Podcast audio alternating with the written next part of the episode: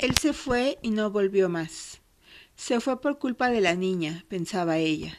Se fue por mi culpa, decía la niña. Se fue porque de eso trata la vida, de la muerte, aseguró la negra. Los criados murmuraban, hacían conjeturas, hablaban. Decían que la culpable de la muerte del patrón había sido la mujer al querer asesinar a la niña.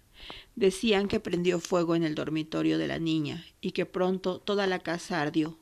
Pero la negra, siempre fiel al dueño de turno, los hacía callar, y los criados enmudecían porque ninguno se atrevía a discutir con la negra. Lo cierto es que sin importar razones, él se fue y no volvió más. La muerte lo alcanzó por la espalda. Lo envolvió en llamas devorando cuerpo y casa. Con su partida dejó a mujer e hija que cada día acumulaban más distancia entre ellas.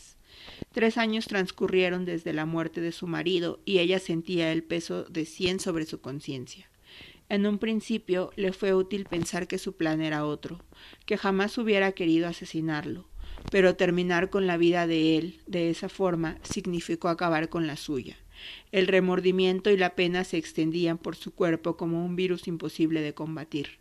Se sentía infeliz, desgraciada, maldita como su vientre infértil. La culpa de todo la tiene esa niña, se repetía a sí misma, como si ese pensamiento le ayudara a canalizar la angustia. La frase, sin embargo, solo servía para aumentar el odio que anidaba en ella. El rechazo crecía y no existía alguien que no lo viera. Todos los que ahí vivían conocían la antipatía que la mujer sentía por la legítima heredera. La miraba con desdén, la trataba con desprecio, la culpaba por la muerte de su marido, por las desgracias de la casa. A veces cuando la negra no estaba cerca para protegerla, le pegaba. Aun así, la niña jamás mostró señal de rencor. No le importaba color o rango social. Actuaba de igual modo con todos los seres que la rodeaban. La negra decía que la misma naturaleza conocía su corazón, porque hasta los animales y plantas parecían más vivos a su lado. Cuando la mujer escuchaba frases como esas, no podía evitar que la envidia escapara de sus labios. Una vez la interrumpió, le ordenó que no dijera esas cosas frente a la niña porque con ello solo alimentaba su vanidad. ¿Qué es vanidad? preguntó la niña. Algo que tú jamás tendrás, respondió la negra, y la mujer sintió hervir la rabia en cada rincón de su cuerpo. Rabia porque no era autoridad, porque los empleados la desafiaban. Rabia porque una niña había sido capaz de arrebatarle toda felicidad de su vida. Ya no más, se prometió a sí misma un día. Nunca más. Una noche de lluvia oscura fue hasta el dormitorio de la negra. La encontró bebiendo uno de los zumos que antes preparaba para su patrón. Nunca más hiciste uno de esos, le dijo. Si la dueña quiere, la negra lo hace, contestó. Siempre tenía respuesta para todo. Sí, quiero un zumo, aunque no de ese tipo. La negra alzó su mirada y vio la muerte en los ojos de la mujer. Quiero saber dónde reside tu lealtad. Con usted, respondió la negra. La mujer negó. Eso no es cierto. No te creo. Tú siempre has querido a esa niña, incluso antes de su nacimiento ya la querías. Mi marido me contó que presagiaste su llegada. La negra asintió. Vi la luz en el vientre de la señora, dijo. La mujer imaginó la felicidad del difunto en ese momento, cuando supo que la vida llegaría a su casa. Después recordó la tristeza que sintió cuando vio el desierto en su vientre. Maldita niña, maldita. ¿De qué luz hablas, negra sucia? Si esa niña es la desgracia. Por eso la pudiste vaticinar tú, que también estás podrida. Por eso la trajiste al mundo tú, que no tienes Dios ni ley. La negra apuntó a la mujer con su dedo índice. No tengo Dios, pero sí ley, la mía propia, de nadie más, afirmó. Sí, dicen que tu ley es ser fiel al dueño de este terreno sin importar quién sea, la desafió la mujer. Hay muchos mitos sobre ti, ¿lo sabías? Dicen que eres hija de esta tierra, que no puedes salir de aquí. Algunos incluso aseguran que eres hija del manzano y que quien coma de sus frutos quedará estancado en ese mundo, como tú. Cuentan que naciste vieja y por eso nadie conoce tu infancia. Dicen que estás maldita como la niña y que por eso ambas se corresponden. Dime, negra, ¿cuál de todos esos mitos es verdad? Todos y ninguno, contestó la negra la negra y sus palabras encriptadas. Entonces, si es verdad que eres fiel al dueño del terreno, tendrás que probarme tu lealtad, le dijo. La dueña legítima es la niña, señaló la negra. Eso no dice la autoridad, contestó la mujer. Si quieres continuar en esta tierra, prueba que eres fiel a mí. De lo contrario, yo misma te echaré. Te respeto, pero no tiemblo ante nadie. La negra vio la voluntad de la mujer, la escuchó, la sintió. ¿Qué quiere que haga? Dígame, señora. Quiero que envenenes a la niña. Le dijo que era el origen de todos sus males, que le recordaba lo que pudo haber sido y no fue, que no soportaba estar cerca de ella. La negra respondió que le daría lo que estaba pidiendo, pero que sería bajo sus condiciones. Primero, le entregaría la mezcla en la próxima luna llena. Segundo, debería ser ella quien diera de beber el zumo a la niña. La mujer asintió, conforme, y le advirtió No intentes dilatar un momento que debe llegar, negra. Fue la primera y última amenaza que recibiría de ella. La próxima noche de luna llena llegaría dentro de una semana. Eso le daba tiempo a la negra para preparar el veneno y a la mujer para acercarse a la niña. Si quería darle de beber el zumo, debía estar lo suficientemente cerca como para que tomara algo que viniera de ella. La niña ya tenía diez años, no podría engañarla como antes. No podía llegar y ofrecerle amablemente el zumo porque no le creería. Vería dentro de sus ojos la cólera que desencadenaba su sola presencia. Los criados tampoco eran ingenuos, sospecharían de ella apenas la vieran acercarse a la niña. Por eso, el plazo de la negra le confería tiempo suficiente para hacer aquello que la primera vez olvidó, un plan. Su primer intento resultó fallido, porque no razonó. Permitió que un arrebato se apoderara de ella. El odio que sentía contra la niña se desbordó y no la dejó prever consecuencia alguna. Había perdido la oportunidad de ser feliz, de vivir en paz. En esta ocasión sería cuidadosa. No dejaría huellas de su implicancia en la muerte de la niña. Tres noches antes de la luna llena volvió a dormitorio de la negra. Salió de la casona por una puerta lateral para que sus pasos no resonaran en el interior. Caminó bajo el manto oscuro y frío de la noche santiaguina en invierno, con la sola compañía de una vela. La lluvia era lo único que se escuchaba. Entró de vuelta a la casa por la puerta de la cocina y para su sorpresa ahí encontró a la negra. Estaba con una mano en la cintura y otra en el bolsillo, apoyada sobre la pared. Aunque no quisiera reconocerlo, esa mujer le inspiraba terror. La negra era todo lo que ella no conocía, no sabía, su pasado, su futuro. La negra era poder genuino, algo que ella no imaginaba tener jamás. Ya sé lo que quiere ahora, señora, le dijo, y será como usted quiere. ¿Cómo no le iba a inspirar temor la negra si podía ver a través de ella? La negra era igual al espejo que le había entregado cuando llegó a la casona. Le mostraba aquello que no quería ver. ¿Puede estar segura? le preguntó Severa para que no advirtiera su inquietud. Mañana al mediodía todos caerán enfermos, señora, incluso usted. La mujer asintió y abandonó la cocina tan rápido como pudo. Fue como dijo que sería. A las doce del día siguiente todos los habitantes de la casa ya estaban enfermos. Unos tuvieron vómitos, otros fiebre. La mujer y la niña tuvieron ambos. La negra nada. Ninguno cuestionó su inmunidad. Para ellos era evidente que la negra tenía un pacto con fuerzas que le cuidaban la espalda. La mujer hizo un verdadero teatro. No se levantó hasta la mañana siguiente, aunque se preocupó de que todos la vieran decaída. Se le vio incluso dando de comer a la niña. Pronto comenzó a correr el rumor de que el difunto patrón había mandado una plaga con el fin de acercar a la mujer con su niña. Funcionó, aseguraban, la patrona ha cambiado. Solo la negra conocía sus verdaderas intenciones. Cuando finalmente llegó la luna llena, la mitad de los enfermos había mejorado y la otra empeorado.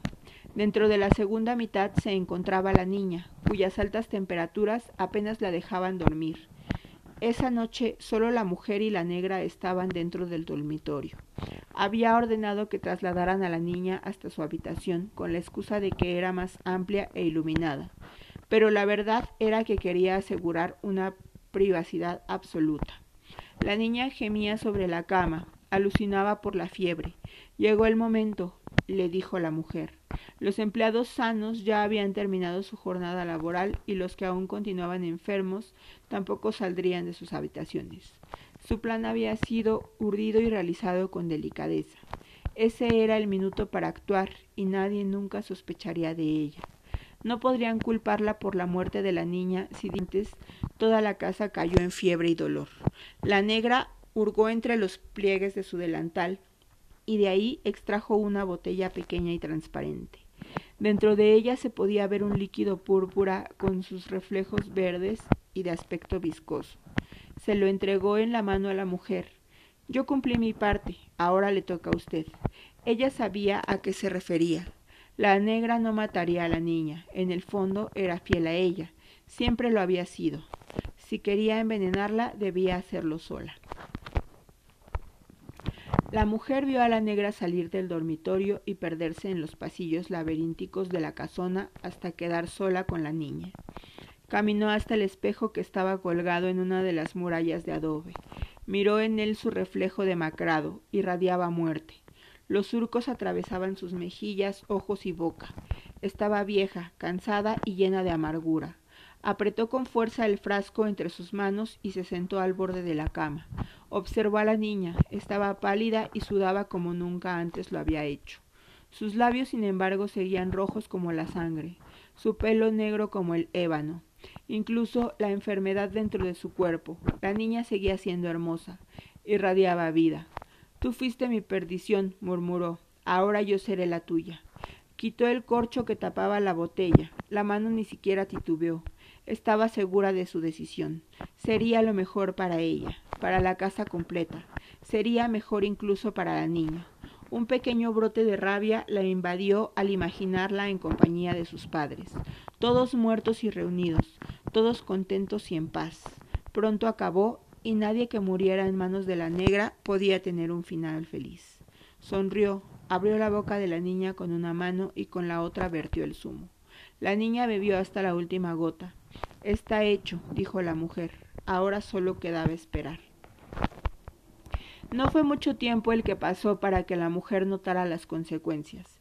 El zumo preparado por la negra comenzó a hacer efecto durante la noche, y para la mañana del día siguiente la piel de la niña ya no era blanca sino amarilla.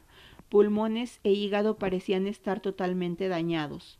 Los criados murmuraban que el diablo había llegado a la casa para no irse jamás. El diablo se llevó al patrón, el diablo se llevará a la niña. La mujer sabía que se referían a ella. La mujer era el diablo. No la querían ni la culpaban por la tragedia de su marido. Con respecto a la niña, sin embargo, no podrían decir lo mismo. La enfermedad se apoderó de todos los habitantes de la casona. A algunos los dejó ir, otros se irían con ella. Solo las supersticiones estaban en su contra. Aquellos que creían ver en ella al mismo demonio desconfiarían siempre sin razón alguna. Pero en este caso la lógica estaba de su lado. La niña enfermó como todos los demás y había empeorado. ¿Cómo podía eso ser su culpa? El plan urdido le quitaba cualquier responsabilidad, lo sabía. Así estuvo durante una semana, serena y en calma, aunque demostrando preocupación por el estado de salud de la niña. No obstante, la impaciencia no tardó en llegar. La piel de la niña no cambió su tono amarillento y a su vez seguía aletargada con mal aspecto. Sin embargo, por más que el tiempo pasaba, la niña no fallecía. La mujer se veía esperar por una muerte que al parecer no llegaría jamás, y eso la turbaba, la exasperaba. La niña parecía ser inmortal, como una diosa, mientras ella representaba todo lo contrario. Ella, la bruja que envejece, ella, la bruja que siempre va contra el tiempo, ella, la bruja malvada con la sola compañía de un espejo. Cuando cayó la noche, se reunió con la negra a los pies del manzano. Me engañaste. Yo sabía que tu lealtad estaba al lado de la niña. La negra lo negó. Yo hice lo que usted mandó, le respondió. ¿Con que cumpliste tú, negra sucia? Si esa maldita niña sigue aferrada a la vida, Usted pidió que la envenenara, y eso fue lo que hice. La mujer sintió la sangre bullir dentro de su cuerpo. Esa esclava mediocre, tocada por el mismo diablo, jugó con ella. Negra tamposa, le dijo con los labios resecos de ira. Negra ruin, pagarás caro tu traición. Usted no hará nada contra mí, la interrumpió la negra. Yo sé que no. Usted sabe que no. Las promesas no deben romperse, señora, porque la oscuridad acecha a los de corazón desleal y se los lleva a su lado para no dejarlos jamás, sentenció. Es por eso que tú estás ahí, negra, porque no eres fiel ni contigo misma. Te ordené que la envenenaras para matarla, no para que sintiera la necesidad de luchar por su vida. Ahora esa mocosa despertará más fuerte que antes y yo me hundiré más rápido en el barro. Por eso tú ya lo sabías, ¿cierto? Eso es lo que tú esperas, por lo que tú rezas. La negra lo volvió a negar. Yo no rezo, señora. La niña fue envenenada como usted lo pidió. Si no le gustó lo que sucedió, la próxima vez deberá ser más clara. Como usted dice, la negra es sucia, tonta y esclava. Si no le explican, la negra no entiende. La mujer apretó ambas manos en puño. Quería azotarla, pegarle con sus propias fuerzas, pero no podía. Ella y la negra lo sabían. El temor a sus conjuros era mayor al deseo de venganza. No habrá próxima vez. Yo me haré cargo. Esa niña morirá, aseguró. ¿No lo entiende? preguntó la negra luego del silencio. La niña es luz. Cuando usted llegó a esta casa perdida y sin memoria, también era luz, pero a medida que una crece, la otra se apaga. La poca luz que aún habita en usted se desvanece a medida que hablamos. Ahora la niña es la vida y usted es la muerte. Entonces la muerte se llevará a la vida, contestó la mujer. Todavía no comprende, señora, que así como usted se dice y se piensa maldita, la niña y se dice y se piensa bendecida. La niña no puede morir, la niña no morirá, aseguró la negra. Encontraré otro medio para deshacerme de ella. No hay espacio para las dos en este mundo. Una de las dos debe dejarlo y no seré yo. La mujer le dio su espalda y volvió a la casona. Atrás en la penumbra quedó la sombra del manzano que se fundía con la negra.